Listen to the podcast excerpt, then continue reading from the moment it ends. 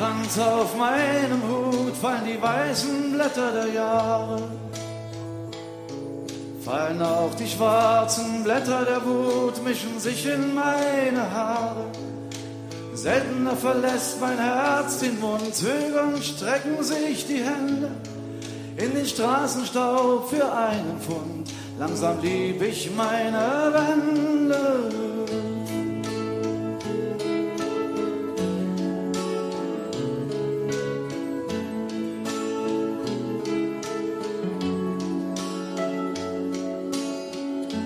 Ich habe keine Zeit mehr im Spalier herumzustehen und im Refrain ein bisschen mitzusingen. Und all den Bescheidwissern hinterher zu gehen und jeden Tag nach meiner Wurst zu springen. Und ich habe keine Zeit mehr, ich stell mich nicht mehr an in den langen Warteschlangen, wo man sich verkaufen kann.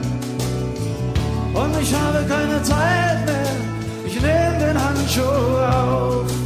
Ich laufe mein Leben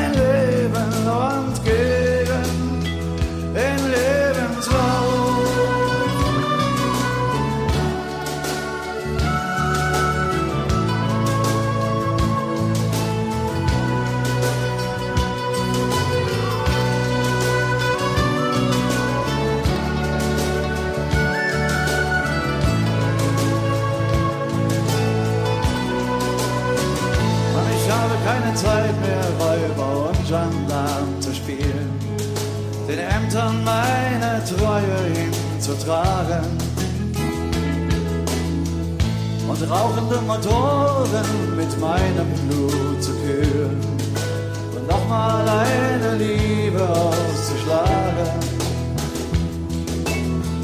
Und ich habe keine Zeit mehr, ich stell mich nicht mehr an an den langen Warteschlangen, wo man sich verkaufen kann. Und ich habe keine Zeit mehr, ich nehme den Handschuh auf. Ich laufe mein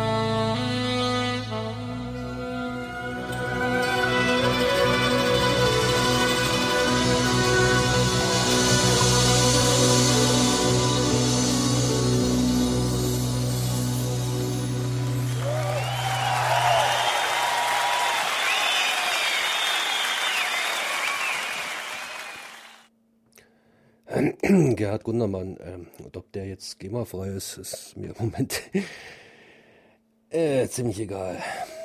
Ja.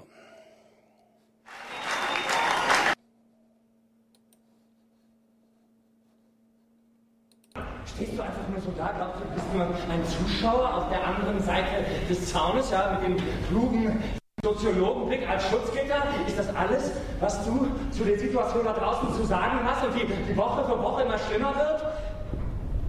Ja, so, ja, das ist eine schwierige Situation. Ich versuche das genau zu analysieren, genau hinzugucken, differenziert.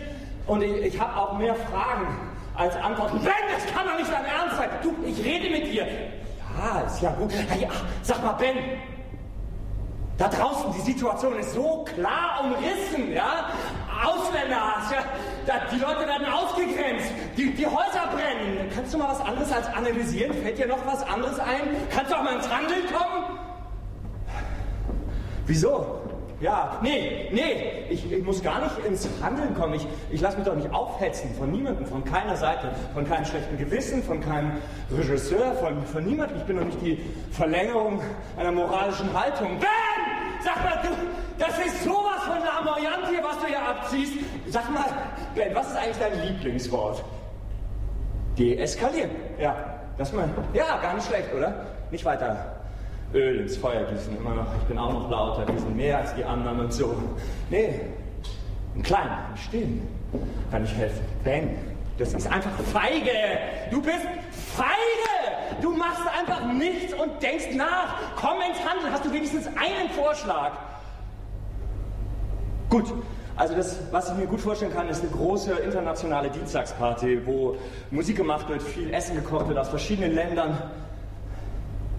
Nee, ist einfach nur hilflos, fürchterlich, was ich rede. Das ist ganz fürchterlich. Ich will einfach, ich bin nur überfordert und ratlos. Das bin ich. Ja, könnt ihr mich verurteilen dafür. Ich weiß nicht, was ich machen soll. Ratlos bin ich. Ich habe eine Schere im Kopf. Ich möchte einfach frei sein in meiner Birne. Eine Axt habe ich im Kopf. Wo ist, was mache ich denn mit der Axt? Wo, wo bin ich denn hier überhaupt? Was mache ich denn?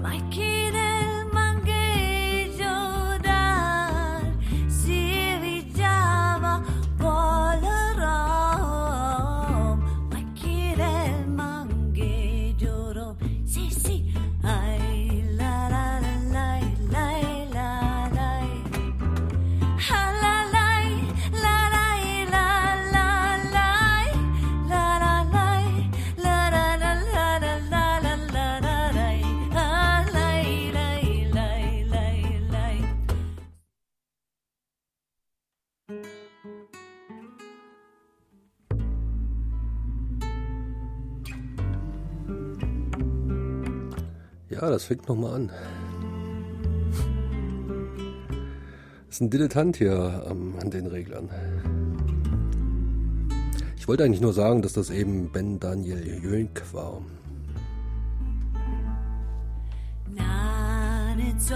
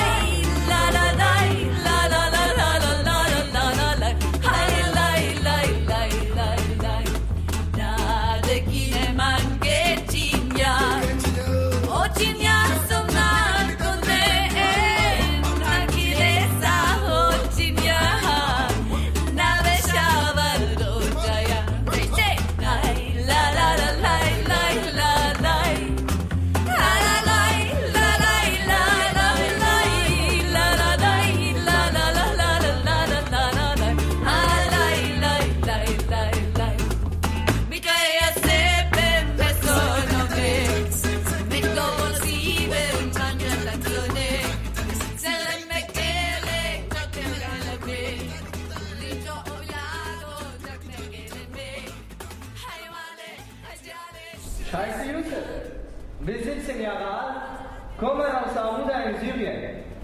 Amuda ist eine kurdische Stadt und liegt in der Nähe der türkischen und irakischen Grenze.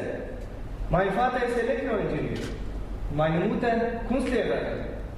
Ich habe zwei Schwestern und zwei Brüder.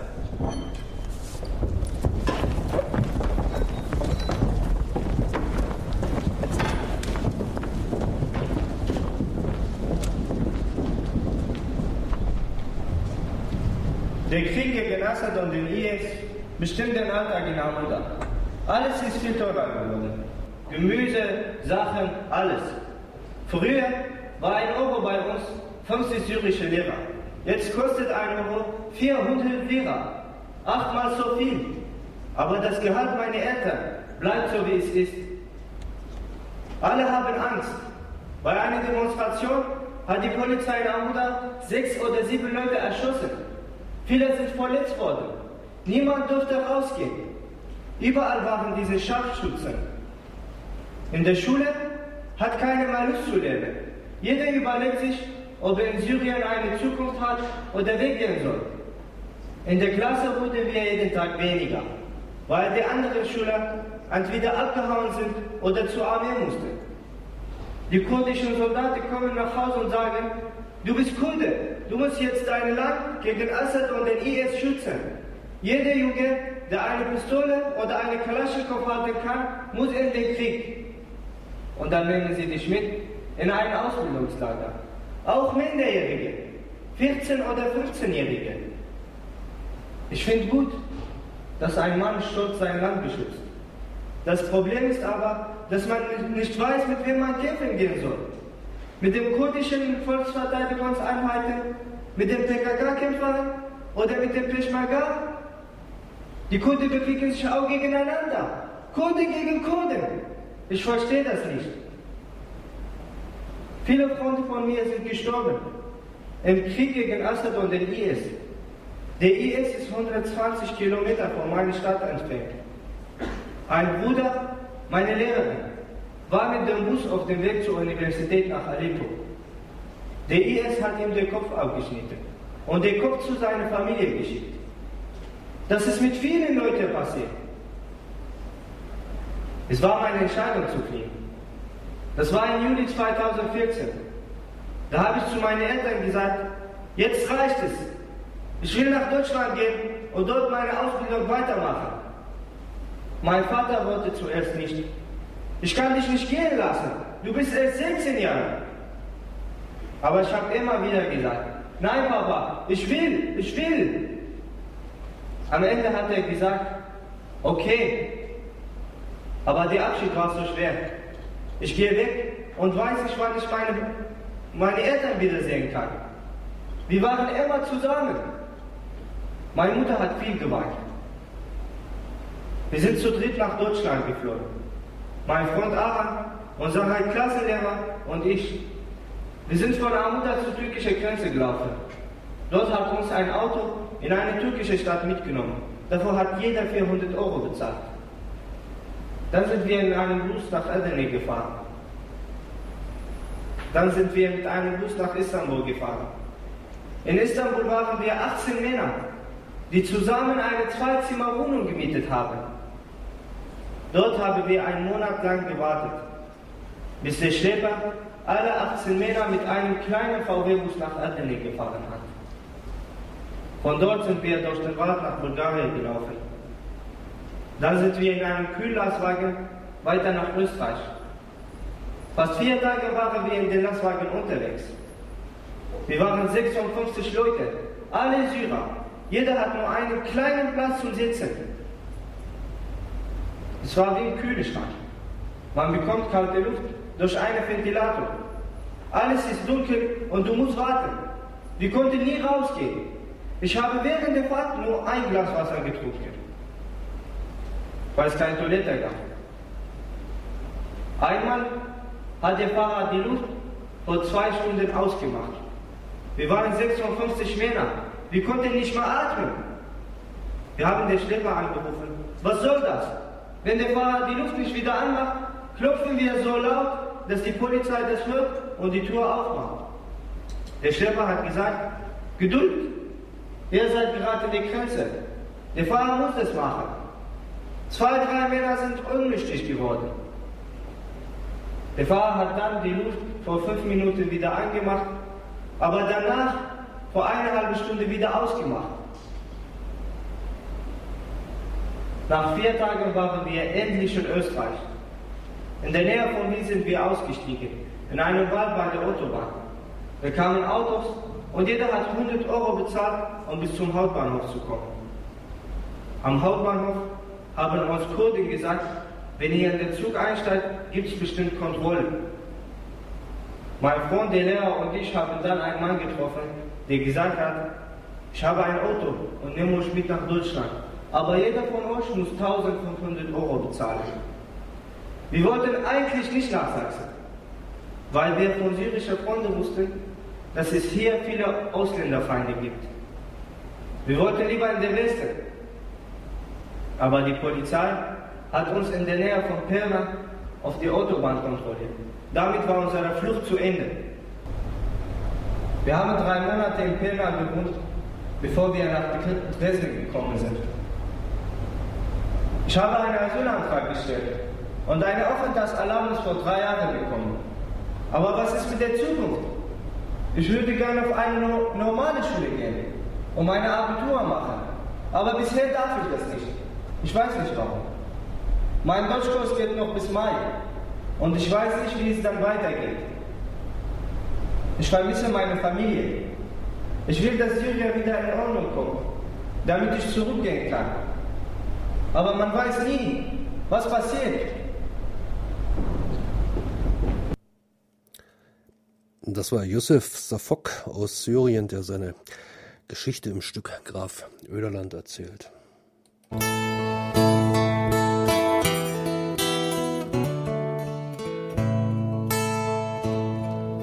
Die Zukunft ist eine abgeschossene Kugel, auf der mein Name steht und die mich treffen muss.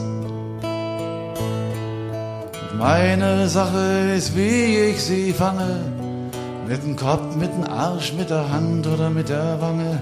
Trifft sie mich wie ein Torpedo oder trifft sie wie ein Kuss?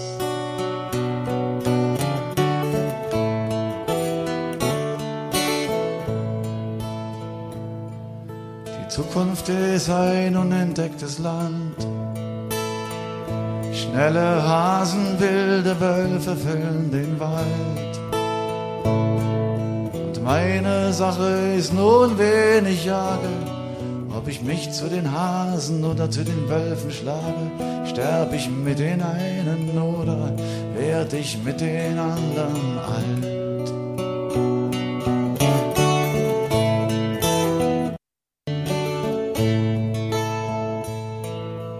Zukunft ist ein abgegebenes Päckchen.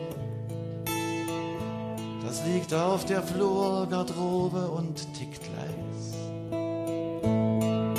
Und ob ich's aufreiß oder ignoriere, ob's voll Sprengstoff ist oder voller Wertpapiere, es ist mein, ich hab's bestellt, es ist mein erster Preis.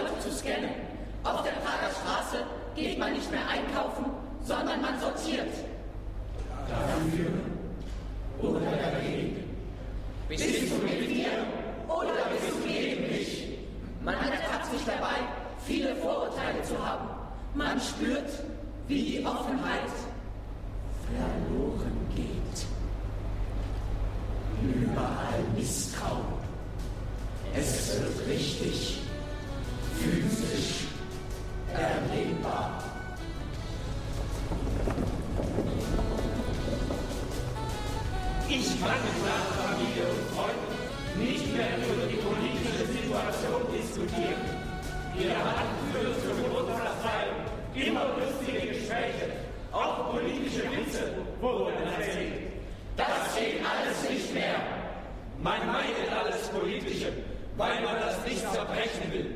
Und die Familie schon gar nicht.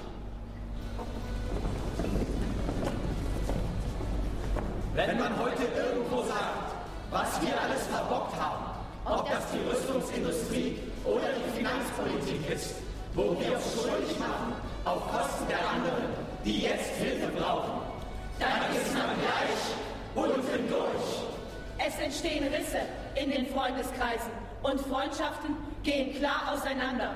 Ich habe immer diesen Fluchtgedanken. Ich muss jetzt hier weg. Ich halte das nicht mehr aus. Aber dann denke ich, ich muss da bleiben. Und mein Freund sagt auch, wir müssen hier bleiben und die Stellung halten. Die Touristen bleiben weg. Die Leute sagen ab. Aus Angst.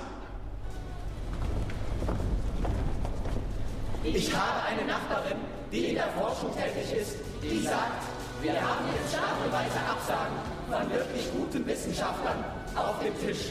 Unter diesen Bedingungen kommen wir nicht nach Dresden. Wir haben Familie und wollen uns nicht ankurbeln lassen. Ich finde das entsetzlich. Die Stadt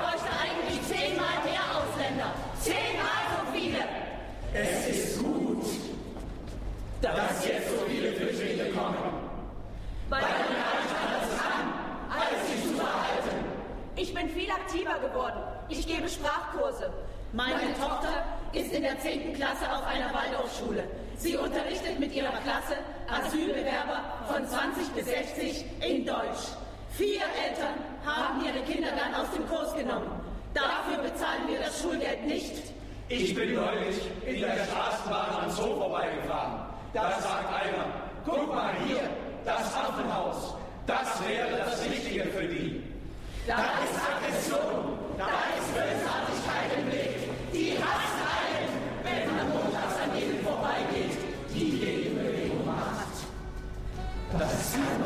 sein. Schwulenfeindlichkeit, Hass gegen alles, was anders ist. Als hätte es wieder salonfähig gemacht, dass plötzlich Dinge ausgesprochen werden, die man früher nie gehört hat. Meine Tochter möchte nicht, dass gesagt wird, ihr Vater ist Moslem, ist Araber. Sie hat Angst. Sie hat wirklich Angst, dass sie angegriffen wird. Wir gehen deshalb auch nicht mehr in der sächsischen Schweiz wandern, weil da die Treffpunkte der Nazis sind. Man ist hier mit allem unzufrieden und gleichzeitig ist die Haltung, ich will mit Politik nichts zu tun haben.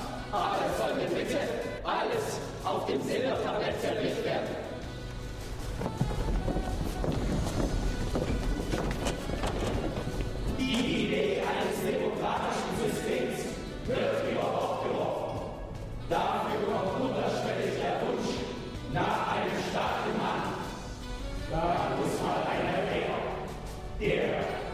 Die Mitte verschwindet und es gibt nur noch links und rechts.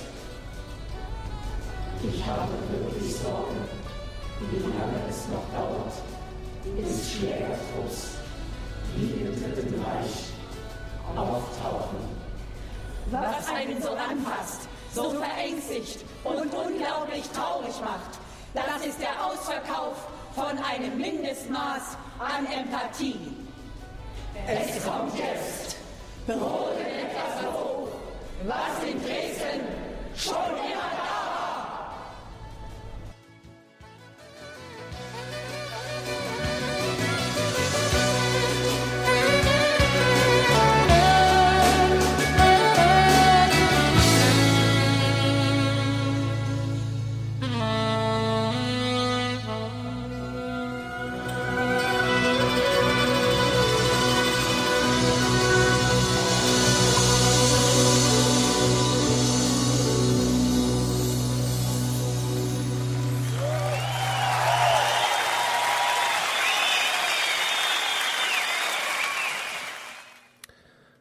keine Zeit mehr. Gerhard Gundermann. Was uns das wohl zu sagen hat. Das war Teichel Maukes Hamsterradio, eine Produktion von Coloradio Dresden, Nummer 72 durch Pigidistan. 2016 am Anfang des März. Auf Wiederhören.